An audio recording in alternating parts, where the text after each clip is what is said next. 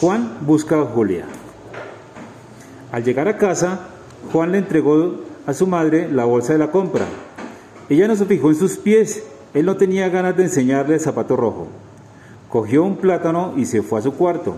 Allí se tumbó en la cama, se zampó el plátano, miró la pared cubierta de patos Donald y se enfadó por no haber salido corriendo detrás de Julia. ¿Qué habría, ¿Qué habría podido hacerme el señor de la calva? Pensaba. Nada, nada de nada. Juan, te has portado como un cobarde, se dijo a sí mismo. Durante la cena, su padre, al ver que llevaba un zapato de cada color, uno rojo y otro azul, le preguntó, ¿esa es la última moda? Sí, traída directamente de América, contestó Juan. ¿Qué es la última moda traída directamente de América? preguntó su hermana. Esos zapatos absurdos que lleva tu hermano, dijo el padre. La hermana miró por debajo de la mesa los pies de Juan. Mamá, ¿cómo es que Juan va a la última moda y yo no? Pero si los zapatos de tu hermano son normales y corrientes, exclamó su madre. Tenía al hermano pequeño en el regazo y le estaba dando la sopa de fideos, así que no podía mirar debajo de la mesa para ver los pies de Juan. ¿Y esos zapatos los hay también en otros colores? preguntó su hermana. Uno blanco y otro negro, por ejemplo. Sería fantástico. La madre dejó la cuchara con la que estaba dando de comer al pequeño, levantó el mantel y miró los pies de Juan. A este no le quedó otro remedio que aclararle todo el asunto. Cuando terminó de explicar el cambio de zapatos, su, hermana exclamó, pero Juan, ¿eres tonto? No puedes ir por ahí con un zapato rojo y otro azul. ¿Y por qué no? Hace un momento tú querías unos parecidos, uno negro y otro blanco.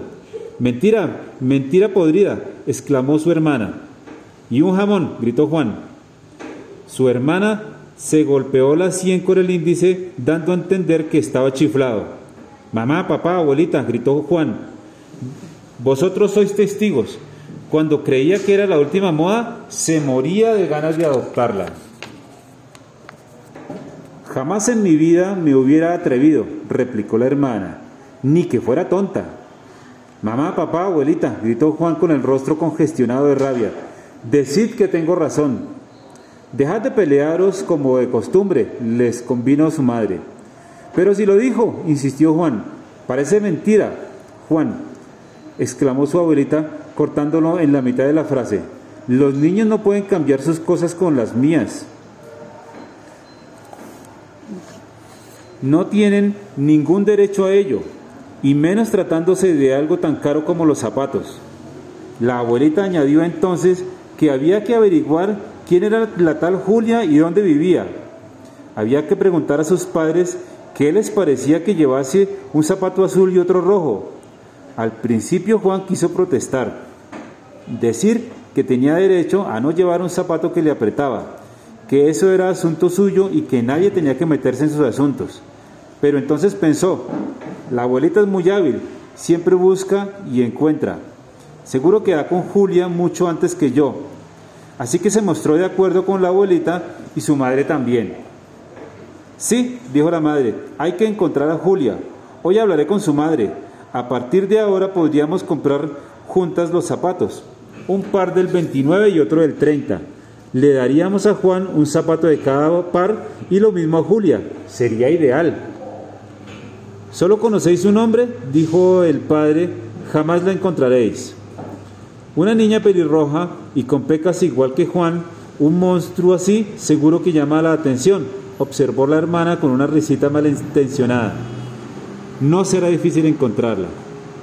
Juan le sacó la lengua a su hermana y le atizó una patada en la espinilla, pero su enfado había desaparecido. Se alegraba muchísimo de que las posibilidades de volver a ver a Julia hubieran subido como la espuma. Juan esperó pacientemente una semana entera a que la abuelita y su madre encontrasen a Julia, pero ninguna de las dos tuvo suerte. Tampoco se esforzaron demasiado. La abuelita se limitaba a preguntar a todos los niños que encontraban en su tienda de golosinas, ¿conoces a una niña bajita y delgada de pelo rojo con ojos azul clarísimo y muchas pecas? Y los niños respondían, caramba, pelo rojo, pecas, ojos azul clarísimo, solo puede ser Juan. Su madre preguntaba a otras madres cuando iban a la compra o al parque con su hijo pequeño. Una de ellas afirmó haberla visto. Estuvo en el parque con un hombre calvo. Informó. Me llamó la atención porque llevaba los zapatos de color distinto, uno rojo y otro azul. Pero esa madre tampoco sabía cómo se llamaba la niña ni dónde vivía. Y la encontrar, ya la encontraremos, le dijo a Juan su madre. No hay prisa, de todos modos, hasta otoño no necesitaréis zapatos nuevos. Pero Juan no le parecía esperar hasta otoño. Para él los zapatos eran de lo de menos. Lo que deseaba era ser amigo de Julia. Ya tienes dos amigas, dijo su padre. No seas tan ansioso, Juan. No es imprescindible tener tres amigas. Pues para mí Julia es imprescindible, contestó Juan. ¿Por qué? preguntó su padre. Eso era algo que no podía explicarle. Solo hubiera podido decir, porque Julia me parece, se parece mucho a mí y porque es muy guapa. Hasta ahora nunca había visto a nadie que se pareciera a mí y fuera guapo. Es una sensación fantástica. Hubiera podido decírselo, es cierto, pero no se atrevió porque tenía miedo de que su padre se riese de él. Así que se limitó a decir simplemente, porque me cae bien. Eso se llama amor a primera vista, exclamó su hermana con una risita maligna. Juan le dio un puñetazo en la barriga. Vaca burra, le gritó. Sin embargo, sabía de sobra que tenía toda la razón.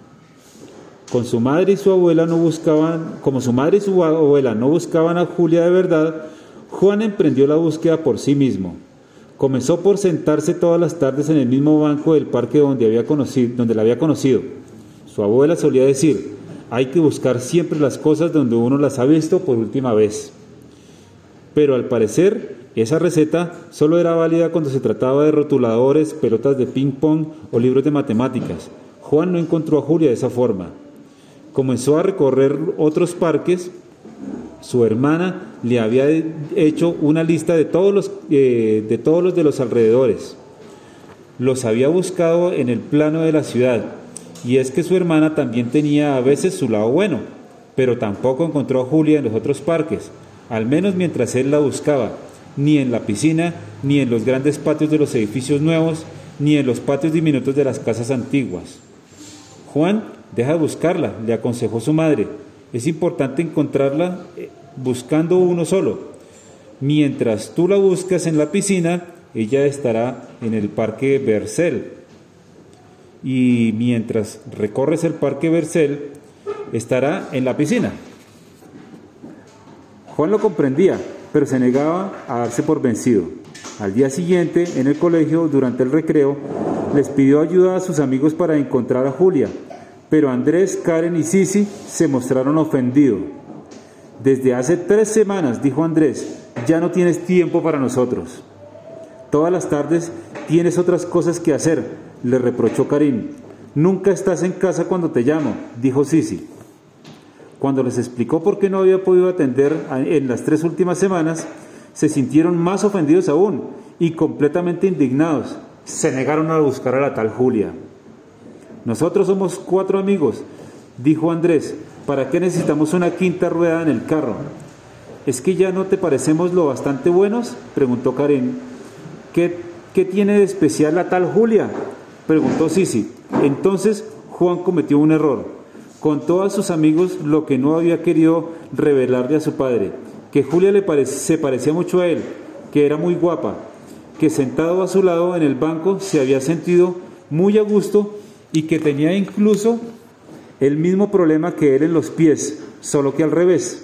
Juan les explicó a sus amigos su historia con Julia lo mejor que pudo, pero al terminar, Sisi, Karim y Andrés estaban muy ofendidos. De modo que ahora te importamos un rábano, exclamó Andrés. Muy amable por tu parte, gritó Karim. Hemos dejado de ser amigos, exclamó Sisi. Si no volvemos a cruzar ni media palabra con él, Después del colegio, en el camino de vuelta a casa, ya no iban a su lado como de costumbre, sino tres pasos detrás de él y gritaban, Juan es un pecoso, con pelos de perro rojo, Juan delgado e, y esmirrado, pronto estarás fastidiado. Juan volvió a casa llorando. Su madre no podía consolarle. Ella tampoco sabía por qué los amigos se convierten en enemigos cuando uno les cuenta que, además de ellos, también quiere mucho a otra persona.